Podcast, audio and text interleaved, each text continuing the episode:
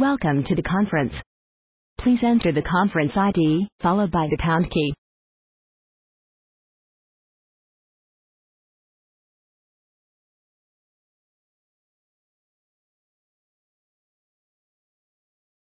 Thank you. Guest ID accepted.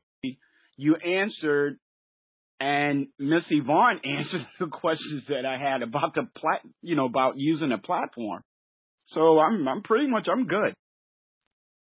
Okay, excellent. Well, good to have you here for the first time, and uh, I'm excited about what your progress could be. And and I'll tell you, James, that probably the most important thing that you can do is recognize that the first step you just have to take it blind. You you just have to take it blind. You just got to say, I'm going to build that website, and it doesn't matter if it looks perfect. You got the rest of your life to tweak it. I can go into any of my websites today if I say, I don't like the color scheme on it. In two minutes, I can change the color scheme. I can change things around. I can say, I don't like it here. This sits here. I'm going to move it here. But the key is if you don't have a website, you don't really have anything. And so I would encourage you to have the courage to step out and just to do something, take action and make a step everything that you do, if it's one of your first iterations, it's not going to be perfect. So you don't want to beat yourself up over that. But you do want to take action. Anybody else want to talk with me today before we wrap up today's call? Hit star two on your phone. Uh, so kind of going once, uh, going twice. If you're the kind of person that likes to be last, now is your final opportunity. Hit star two on your phone. All right, folks, with that said, we'll go ahead and, and wrap up today's call. I think I want to iterate, reiterate what I just shared with James, this idea of just taking action. You know, we've seen a few of you, Cynthia recently, Bruce in the last year, Yvonne over the last year, Robert. Some of you have kind of taken by faith to just do something. You know, maybe you're in one of my classes or you were here you know, when I said to I said to you, okay, create a website that looks just like this, because I had to have something concrete to give you. And you took it on faith and you went and did it. It may not be perfect, so you can make changes to it, but it's there. And so all of you are able to grow on what you've already created. I'm really excited about you doing that. And so for everybody else, I would encourage you if you're still struggling with, you know, how do I make that one thing that works? How do I get away from 40 websites and have one? Just do it. You can do it this afternoon. Choose a, a domain name, put it there, consolidate everything, make it one big website, make it something you can be proud of, make it something that changes lives. With that said, folks, we'll go ahead and wrap up today's training and plan on seeing you next week.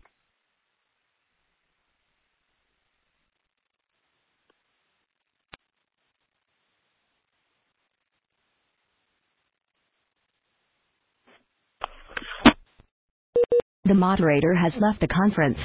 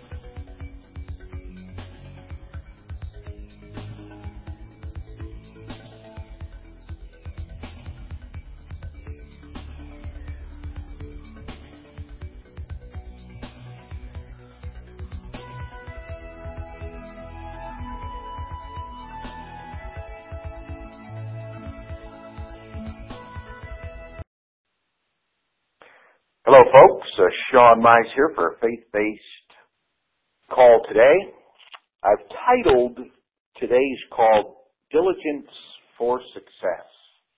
I'm excited to share with you a few thoughts that I believe can make a difference. I know that over the years they've made a difference for me. So for those of you that perhaps you're kind of new to faith-based call, uh, it's something that I felt inspired to do to start these oh, several years ago when I had this realization that so many times, especially as entrepreneurs, when we're trying to build our business, you know, we, we have faith and we have a faith and we know what that means for us in our personal life, but we don't always know what that looks like during our work time. And the only place where we may have to study what goes on in our work time is from other entrepreneurs who may or may not be implementing faith in their business. And I'm a big believer that the Bible has so much to say about success and about the tactics of success that we could probably teach every week for 20 years and non exhaust everything that's there. And so I felt led to to teach on some of those topics from time to time in in this faith-based call. So without further ado, let's go ahead and get started. Again, we're talking today about diligence. Before I share any more, let's open this word this time in a word of prayer. Father, we come before you. We thank you for this opportunity to kind of break up the work week, to take a few minutes away from the work that we're doing and just dig into your word and see what it says about the work that we're doing. Father, I'd ask you two things. Number one, that you would anoint my lips, that I would share everything and only what you would have me to share today. And that secondly, that, that what I share will touch those who are listening. Uh, God, that, that, that folks would know that you're speaking to them when, when they hear something in minute three or minute six or minute nine that only you could have provided. Obviously, you know, you're crafting a message through me. But God, I would ask that you would speak to each person and as they're taking notes, they'll be able to recognize that this is special. Pray in Christ's name, thankfully. Amen. So just a little bit of background on this idea of perseverance or diligence, et cetera, et cetera. Most entrepreneurs are idea people. Most failed entrepreneurs are idea people. Most successful entrepreneurs are idea people. Entrepreneurs get lots of ideas. I get lots of ideas. I, get more ideas in one day than I could implement in five years. Failed entrepreneurs chase all the ideas that come into their head. And I'd say, well, wouldn't it be better if I just didn't get any ideas? Well, if you didn't get any ideas, or you only got one idea, you wouldn't have any choice. And as an entrepreneur, you are blessed as some small percentage of the population. You know, I don't know what it is, 5%, 10%. You're a 5 percenter. You're a 10 percenter.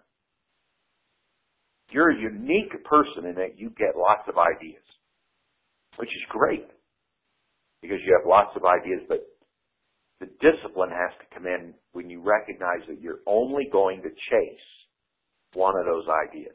Or you're gonna, you're gonna test them out and you're gonna say, what do I really want to pursue? And pursue that one idea. What happens with most entrepreneurs is they get an idea and they start something. Then they get another idea and it's more exciting than the first idea, so they quit doing what they were doing first and they try something else. Then they get another idea and they stop what they're doing before and you can see where this is going. Okay, now, I will give you just a little bit of insight into my own business. Obviously, I do the same thing. I get lots of ideas. I have to throw most of them out. If I get an idea and I have a client on the phone, a lot of times I'll just give them the idea. I would, if, if I had a, a desire to document all the ideas and then a way to dole them out to people, I would, I could give all my ideas away almost because again, I don't use most of those ideas. If I did, I would rip apart the forces of gravity and electromagnetic energy and all kinds of things that just pull me apart. Because you can't, you can't do everything. You must be selective and make a choice. So when we look at what makes a successful entrepreneur, I believe that one of the ingredients is gets ideas or can find ideas. But it ruins most people. So the question is, when you've got an idea and you choose it, maybe you get wise counsel to help you choose it. That may be a mentor or coach, someone more experienced than you are, to help choose what's the idea that you're going to run with. After that, after the idea, after the blessing, after the innovation, what's probably the biggest key to success? I believe it's diligence. It's perseverance. It's working through the night to solve a problem. To find the next day that you solved it wrong. Say, I'm going to do it all over again. I'm going to solve the problem again. It's writing a sales letter and finding it doesn't work and writing another one tomorrow and writing another one next week and writing another one and another one and another one until you figure it out.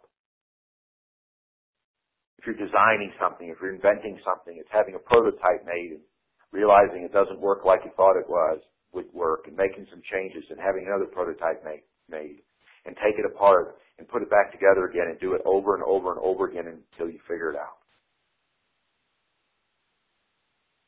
almost all success, and, and I could almost even say, with the exception of one-hit wonders, but you know, even when we look at a one-hit wonder, almost all of the time with a one-hit wonder, we see a situation where that person was diligent in applying whatever it was that was the great idea. Because without diligence, we don't get where we want to go. And I want to share with you, I think sometimes it's easy for you to hear what I've just shared with you from a motivational perspective. Sometimes we hear what I've just shared with you about diligence or perseverance from a motivational perspective. You know, we could make it sound convincing. But I want to go to the source of wisdom and share with you some passages. If you put some time into thinking about these, you can say, wow, not only is this true for my personal life, not only is this true for my spiritual life, but if you'll internalize these in your business, you might be amazed at what happens.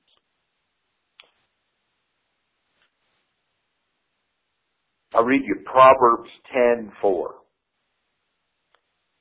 Becometh poor that dealeth with a slack hand, but the hand of the diligent maketh rich.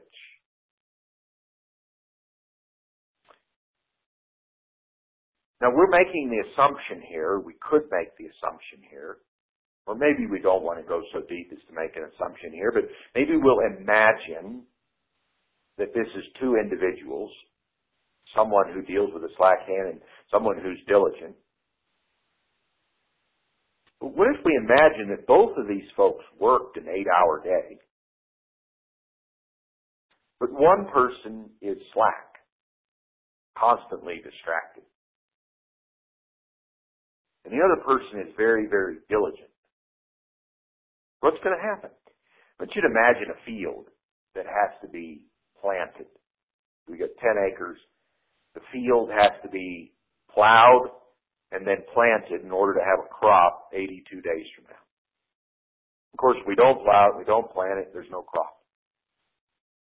You know, that's obviously an agricultural society, but if you think about it, isn't our, our culture agricultural society? We all eat every day, don't we?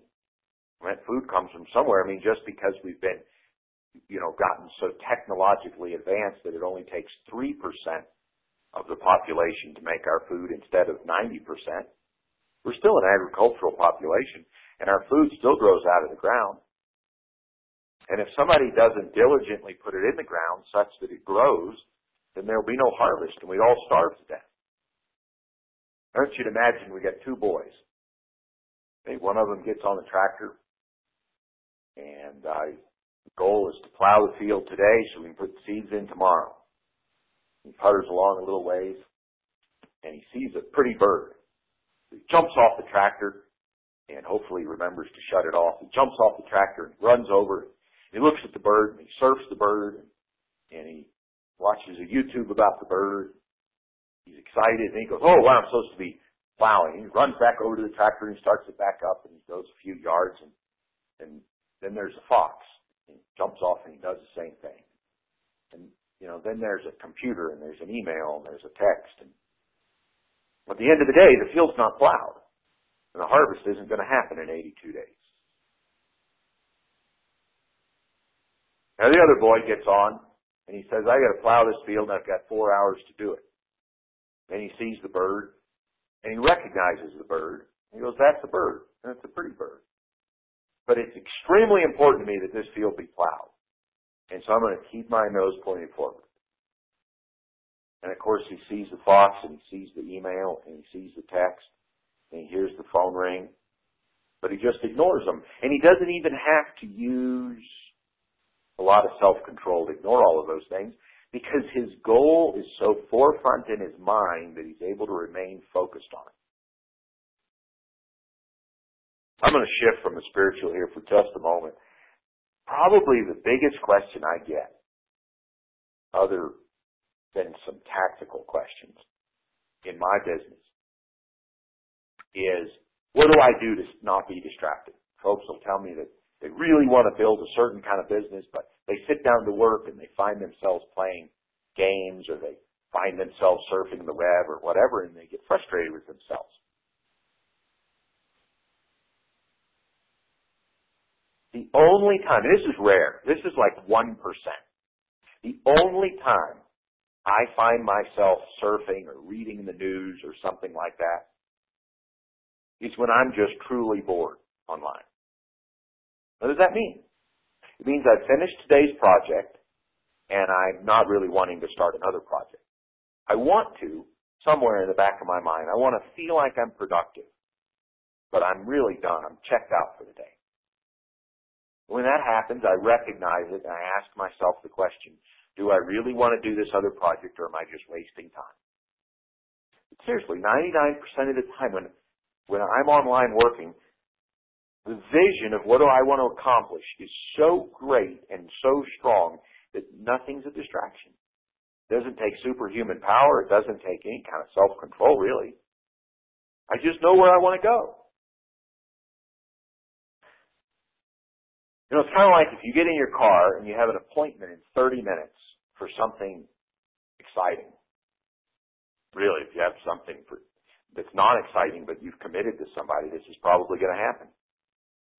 You're driving along, it takes you 30 minutes to get from where you are to where you need to be, and you have a driving desire to be there. If you see a billboard that says, stop right now and go to this website and fill out this survey, are you going to do it? Of course not. You don't need any self-control because you're driving. And you have a destination. And I submit to you that if you're finding yourself distracted, like the first farmer, you're finding yourself distracted. You haven't taken the time to decide if what you're doing is important. And until that happens, you're wasting your time trying to do whatever it is that you're trying to do online. What you're doing online should feel so important for whatever reason, whether it's to make a living, whether it's to make a car payment, whether it's to be financially free, whether it's to change lives, whatever it is should be, in my personal opinion, should be so important that it takes no self-control at all to not be distracted. Because you want to do whatever it is that bad. And if you don't want to do it that bad, I question whether you should be doing it at all until you've taken the time to determine that you want to do it that bad. Let's move on. Proverbs 12:27 The slothful man roasteth not that which he took in hunting, but the substance of a diligent man is precious. Now, obviously, we kind of go back to an agricultural time when we when we read this, but again, most of us eat every day. But I want you to think about this from the perspective of building a list. So you do something that generates a few subscribers. You wake up today and say, well, I only have a few subscribers, so, you know, I don't think I'll write them today. I don't think I'll do anything special for them today. Then what was the point in getting those subscribers in the first place? If you're diligent, you think, wow, those are four subscribers, and those four subscribers have great value to me. They're precious to me because I could change those four lives today. Since I only have four subscribers, I could invite all four of those people for a free consult. I could really help them today. And since I'm not on schedule to make any money online today anyway, if they don't pay me for it, it's okay. You go out there and you change lives and maybe at the end of that consult you ask folks if you can use the recording of that consult. Maybe at the beginning you say, would it be okay with you if we record this? And so if I can help somebody else by using this recording, can I do it? Almost always, yeah. And now you've already begun to create a product that you could sell. But you have to be diligent. You have to be diligent to make that happen. Proverbs 13:4 The soul of the sluggard desireth has nothing, but the soul of the diligent shall be made fat. What's the difference? You see, if on the one hand you say, you know, I want to build that web business, but all it is is a dream and you don't, you're not diligent about building it, you'll never have that web business. But if on the other hand, remember we were talking earlier about ideas are a dime a dozen. Successful entrepreneurs get ideas and choose one. Unsuccessful ideas get ideas and choose all of them. What if you're saying instead of just desiring, you say, I've got to do the work. Because if it's just a desire, if it's just a dream, but we don't, if we don't put the feet down in front of, of us and take each step and do the work, if we're not diligent about it, no matter how difficult the path is, we're never going to have the success that we're looking for.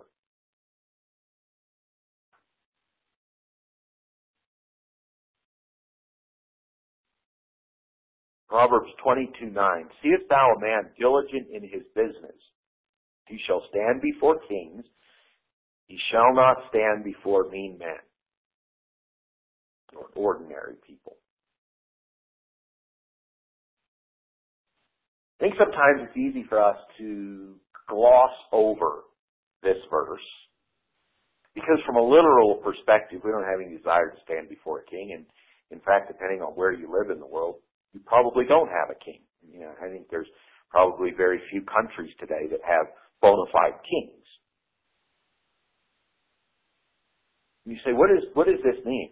I'll tell you what this means for me from an underlying perspective. You see, there's so much talk online about promotion. You want to buy promotion and you want to do promotional pieces. We want to do promotion that talks about ourselves. We want to promote ourselves. I think that's the word I'm really getting to.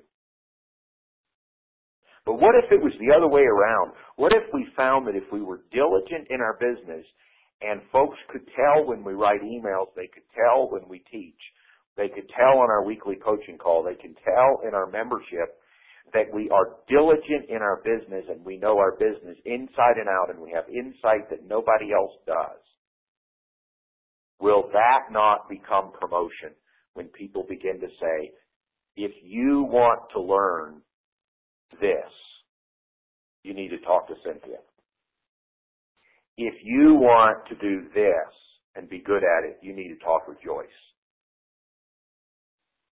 If you want to be good at this, if you want to know what nobody else knows, if you want insider knowledge, talk to Bruce. If you want the very best of the very best insight, talk to Larry. And if you really want to go deep, talk to Mark.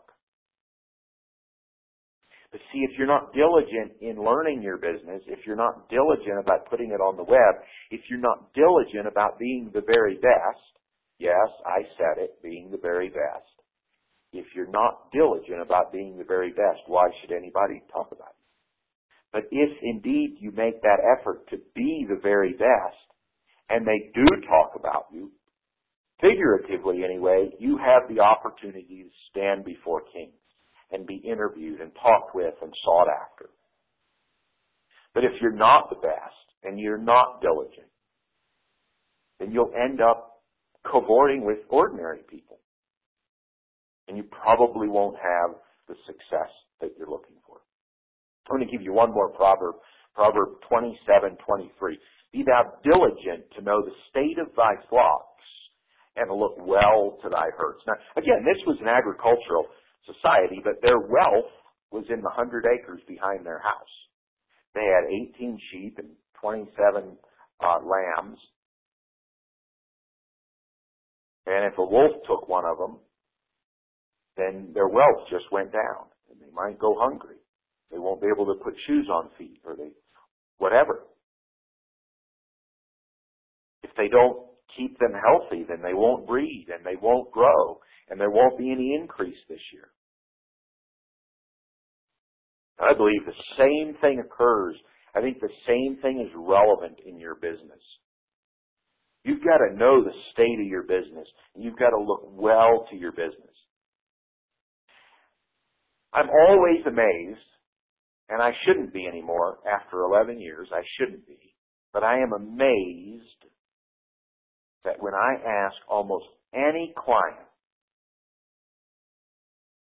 more than one, usually even just one, but more than one question about the state of their business, they don't know the answer when they have access to it. So, for example, say, hey, you know, how many uh, subscribers are you getting every month? Oh, I, I don't know. I'd have to log in and look that number up. I can't fathom that. I look at my stats almost every day. It's one of the first things I do. I know how many subscribers came in yesterday and I know how many have come in today. How much revenue are you generating on a monthly basis? I don't know. I'd have to go add it all up.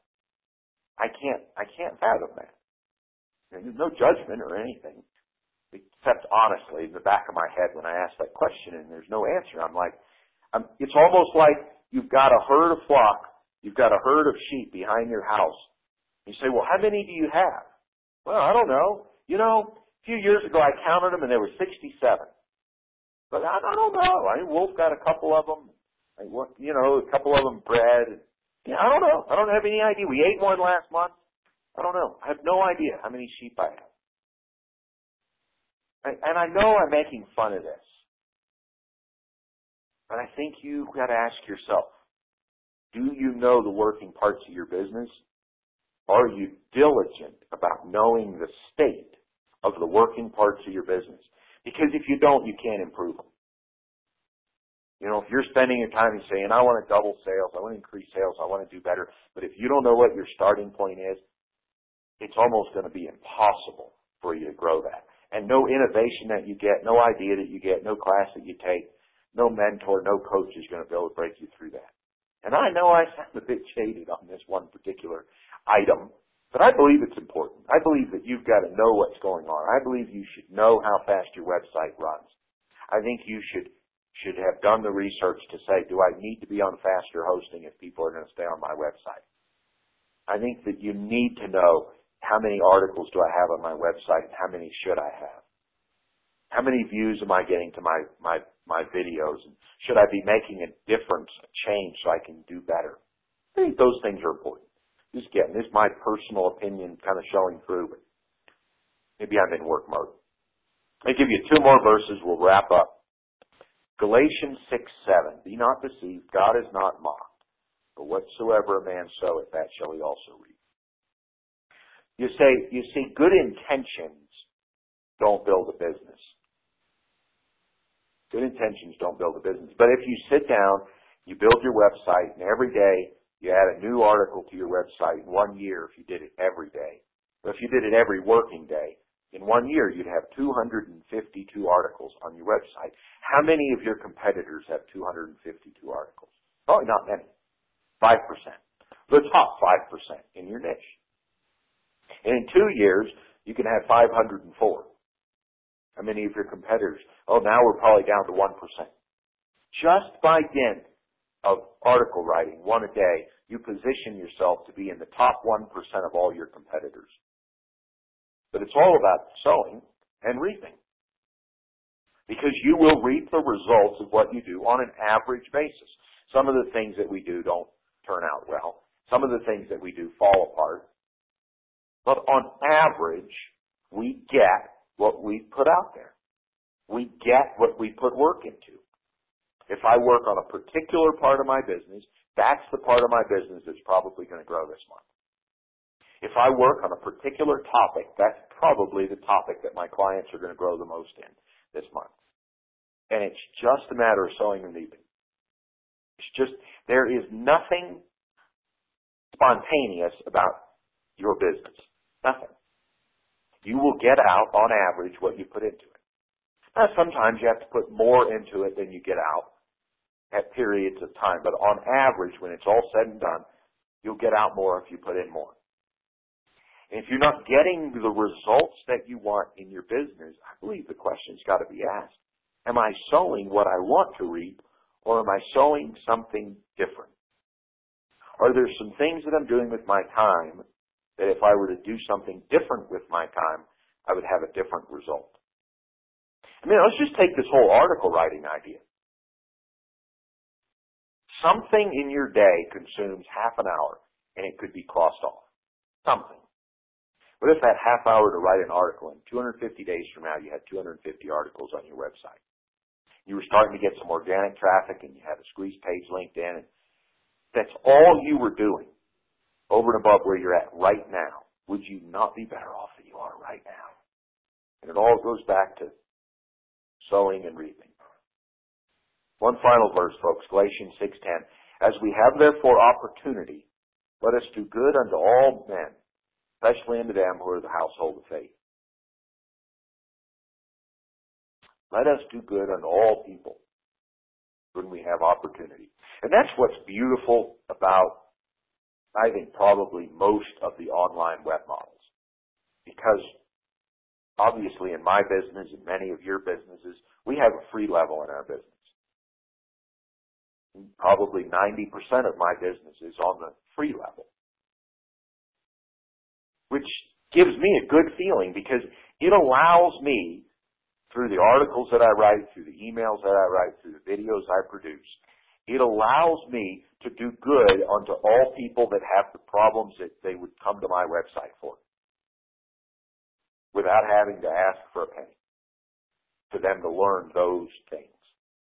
Obviously, there's a higher level of knowledge and there's a payment that's associated with that for folks to go to the next level. But your business probably has a free level. What happens a lot of times with folks free level is they, they, they think, well, I have to have a free level because everybody else does. I have to have a free level because my mentor or my coach says that I should. I have to have a free level because that's how I get subscribers. But then we devalue the free level and we say, well, because it's free, it shouldn't be good. What? If it's not good, what's the point Put it on your website? I'm going to get into some opinion again. I believe that every article you write, every ebook you write, every book you write, every training that you create, whether it's free, whether it's one dollar, or whether it's a thousand dollars, it should be the very best in the industry. Because if it's not, what's the point in doing it? Because if it's not and somebody else has already done it, why do it? If you're not going to make an impact, why do it?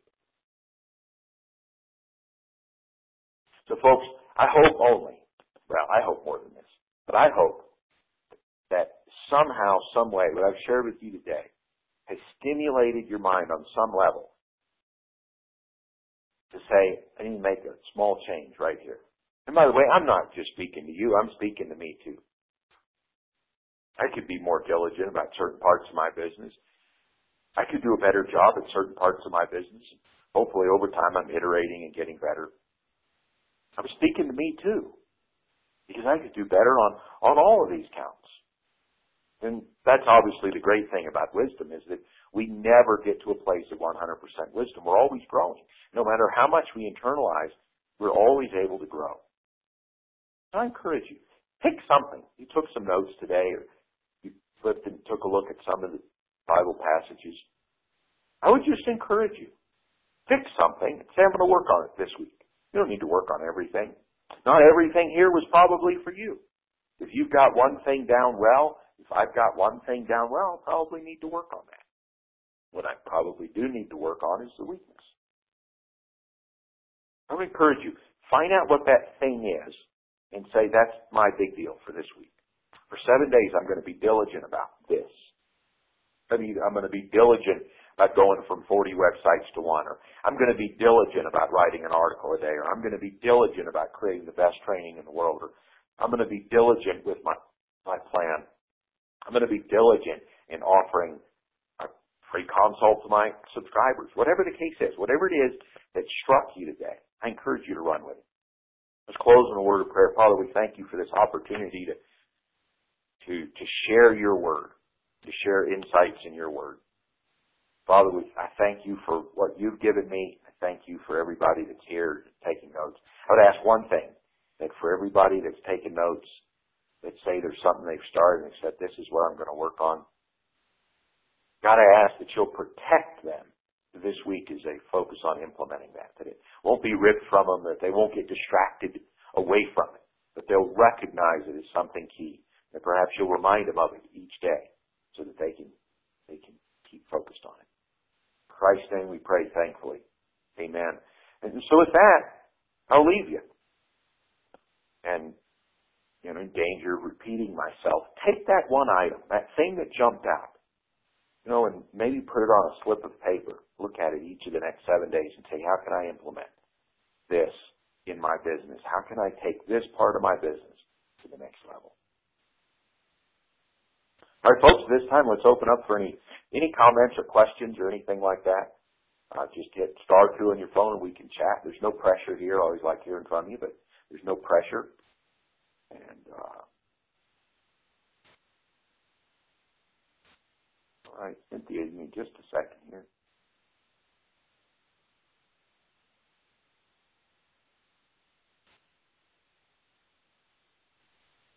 All right, go ahead, Cynthia.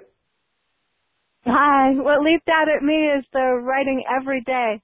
There have been a number of days where I've deleted something from my sequence because it wasn't doing well.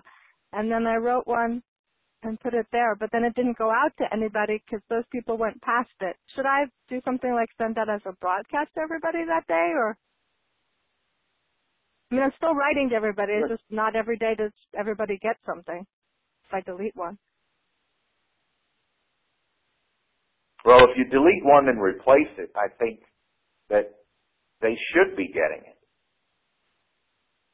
Mm, the way mine goes, it, it's a numbered system. So if they've gotten that number, they're not going to get that number again. Okay. All right. So if that's the case, I, you know, two things. Number one, I think it's okay to skip a day. And I mean, the other option would be to, to send a broadcast. I don't think there's a right way. That's the thing with technology is we, we kind of have to work with whatever technology that we have and use our best judgment.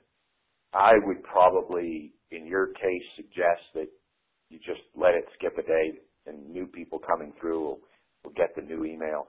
You know, of course, if you're writing a brand new email and you're putting it into a segment of your email campaign where most people aren't going to receive it anyway, um, I would probably send it out as a broadcast. That's what I would probably do. Oh, okay. You've seen me send two emails out in a day, right? Yeah, but yours are so targeted. I'm not. I guess I wasn't feeling confident in it. so okay, I'll start doing that when it's at the because they they are being added to the end. So it's only the people who are at the end. And some days, some days if I delete two or three, you know, I may write several, in which case everybody still gets one. But there, you know, there's a lot of them that are just being stuck in there that are replacing something, you know, that wasn't doing so well. Because I'm trying to keep a high open rate. I'm, I'm figuring it's okay to have things on my website, to, you know, to put the article there, but I'm trying to have a high open rate and just trying to judge that based on how people open it is based on whether I'm hitting the mark or not. Okay. But I think that's great. I think you've got a pretty small list still, right, Cynthia? Right. I have a tiny list. Okay. The, the challenge with a small list. But I mean, I'm, I'm thinking. You know, on the one hand, Cynthia, I want to say, great. You know, the process that you're doing and that you're using is wonderful of optimizing the open rates.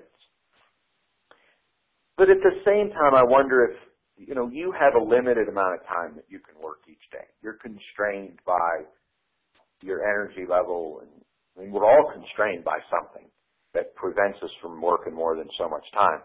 You know, you're constrained to a small amount, a small window each day, and I, I wonder if the time that you're spending, given that you've got a small list, tweaking some open rates, open rates are driven by the title and not the email itself anyway. Cynthia, I'm on your email list and I don't know that you've sent a single email out in the last 30 days that's not a good email and that shouldn't remain in your campaign. And, and so I think that if you're taking time to move things around at this point in your business, I think you should wait until you've got a few thousand subscribers and then you'll have a robust open rate and you'll be able to clearly see that this email is not doing as well as this other email. I think you'd be well, I think it would be wise if you took the same amount of time that you're using to write these multiple emails and move them around and delete and replace and all that, to take that time and ask yourself, whatever that is, 15 minutes, 20 minutes a day, ask yourself, what could I do to invite one more person to my website today that might become a subscriber? I, think that that time might be better spent in that way. You know, again, I, I don't want to put a damper on what is really a good activity, but I think my experience says that your list is too small for it to really matter at this point. Plus, you're writing great emails, Cynthia. If you're second guessing some of them because the open rate, the open rate, they don't know what's in your email when they open it. So your email cannot, it's not physically possible for your email to influence the open rate. And so I think you just keep doing what you're doing, but let, I think your focus should shift just a little bit asking yourself, how can I get more subscribers onto my list? How does that sound? That sounds good. Thank you. Excellent. You're welcome. All right, folks, anybody else? You had a comment or a question? Hey, folks, if there aren't any other comments or questions, we'll go ahead and wrap up for the day, and hopefully we'll see you next week.